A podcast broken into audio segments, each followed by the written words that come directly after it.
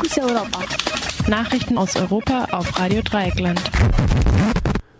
Die Fokus Europa Nachrichten am Freitag, den 20. Oktober 2017. Zunächst der Überblick. EU will finanzielle Hilfen für die Türkei verantwortungsvoll kürzen. EU möchte auch das zentrale Mittelmeer für Flüchtlinge unpassierbar machen. Pole zündet sich aus Protest gegen die PiS-Regierung selbst an. Millionen Menschen sterben weltweit durch Schadstoffe in der Umwelt.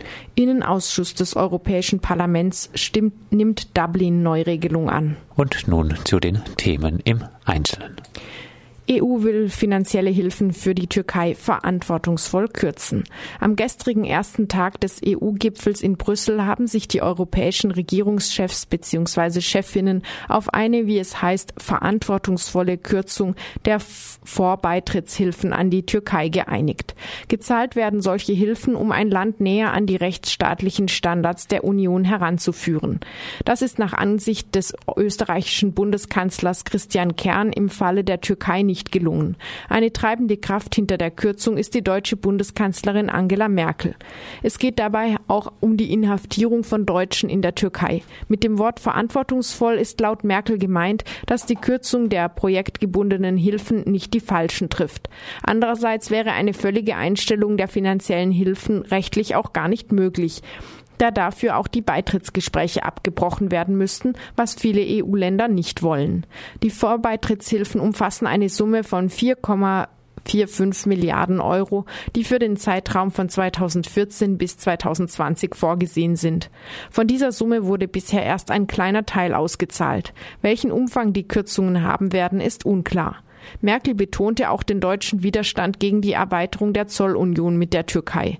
Bei der ursprünglich von beiden Seiten gewollten Erweiterung der Zollunion geht es unter anderem um die Einbeziehung von Dienstleistungen.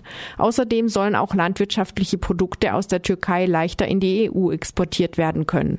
Bei dem noch immer gültigen Abkommen von 1996 hatte sich die EU beim Thema Landwirtschaft sehr knickerig gezeigt. Ohne das Zollabkommen von 1996 wäre der wirtschaftliche Aufschwung der der Türkei in den letzten Jahren sicherlich schwächer ausgefallen.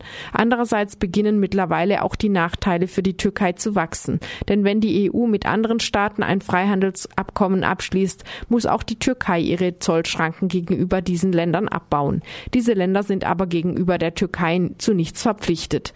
Beibehalten will Merkel aber auf jeden Fall den Flüchtlingsdeal mit der Türkei. Für die Eingliederung von Flüchtlingen soll die Türkei auch weitere drei Milliarden Euro erhalten. Nachdem durch das Flüchtlingsabkommen mit der Türkei die Fluchtroute über die Ägäis bereits geschlossen ist, will die EU auch den Weg von Afrika nach Italien schließen. Dazu soll es eine verstärkte Zusammenarbeit mit Libyen geben. Die politische Lage in Libyen ist allerdings instabil und die Menschenrechtssituation katastrophal. Nach Angaben der UNO sollen zwischen 7.000 und 8.000 Menschen ohne Rechtsgrundlage inhaftiert sein. In Warschau hat sich ein Mann mit einer brennbaren Flüssigkeit überschüttet und selbst angezündet. Der Mann überlebt mit schweren Verletzungen. Um den Mann herum lag ein zweiseitiges Flugblatt am Boden, in dem er der regierenden Peace vorwarf, die Verfassung zu brechen, die Bürgerrechte einzuschränken und die Unabhängigkeit der Justiz zu zerstören. Außerdem enthielt das Flugblatt den Satz Ich hoffe mit meinem Tod viele Menschen aufzurütteln. Auf einem Lautsprecher war das Lied Ich lebe und ich verstehe die Freiheit von einer polnischen Rockband zu hören. Millionen Menschen sterben weltweit durch Schadstoffe in der Umwelt.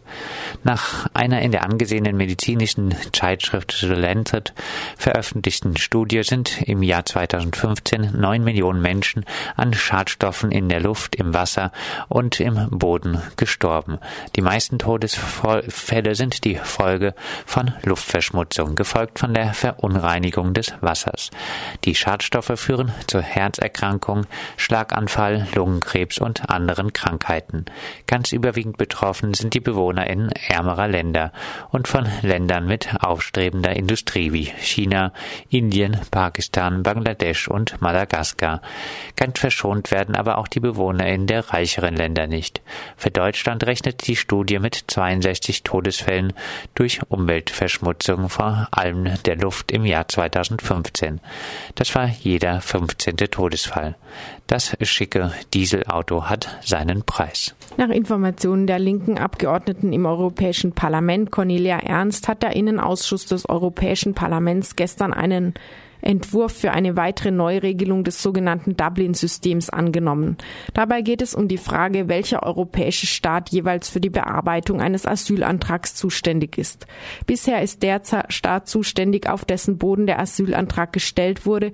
Das heißt, Staaten an den EU-Außengrenzen sind überproportional betroffen. Mit der Neuregelung soll dies verändert werden. Ernst fasst die wesentlichen Änderungen folgendermaßen zusammen. Die Verpflichtung zum Asylverfahren durch den Staat Staat des Ersteintritts konnte gestrichen werden. Die Zulässigkeitsprüfung eines Asylantrags und eine damit verbundene Abweisung aufgrund eines vorher passierten sogenannten sicheren Drittstaates konnte aus dem Kommissionsvorschlag gestrichen werden und persönliche Präferenzen der Asylsuchenden, die auf objektiven Kriterien beruhen, wie beispielsweise familiäre Verbindungen, Sprachkenntnisse oder konkrete Beziehungen zu einem Mitgliedsstaat, zu Studienaufenthalte oder berufliche Kontakte, sollen künftig berücksichtigt werden.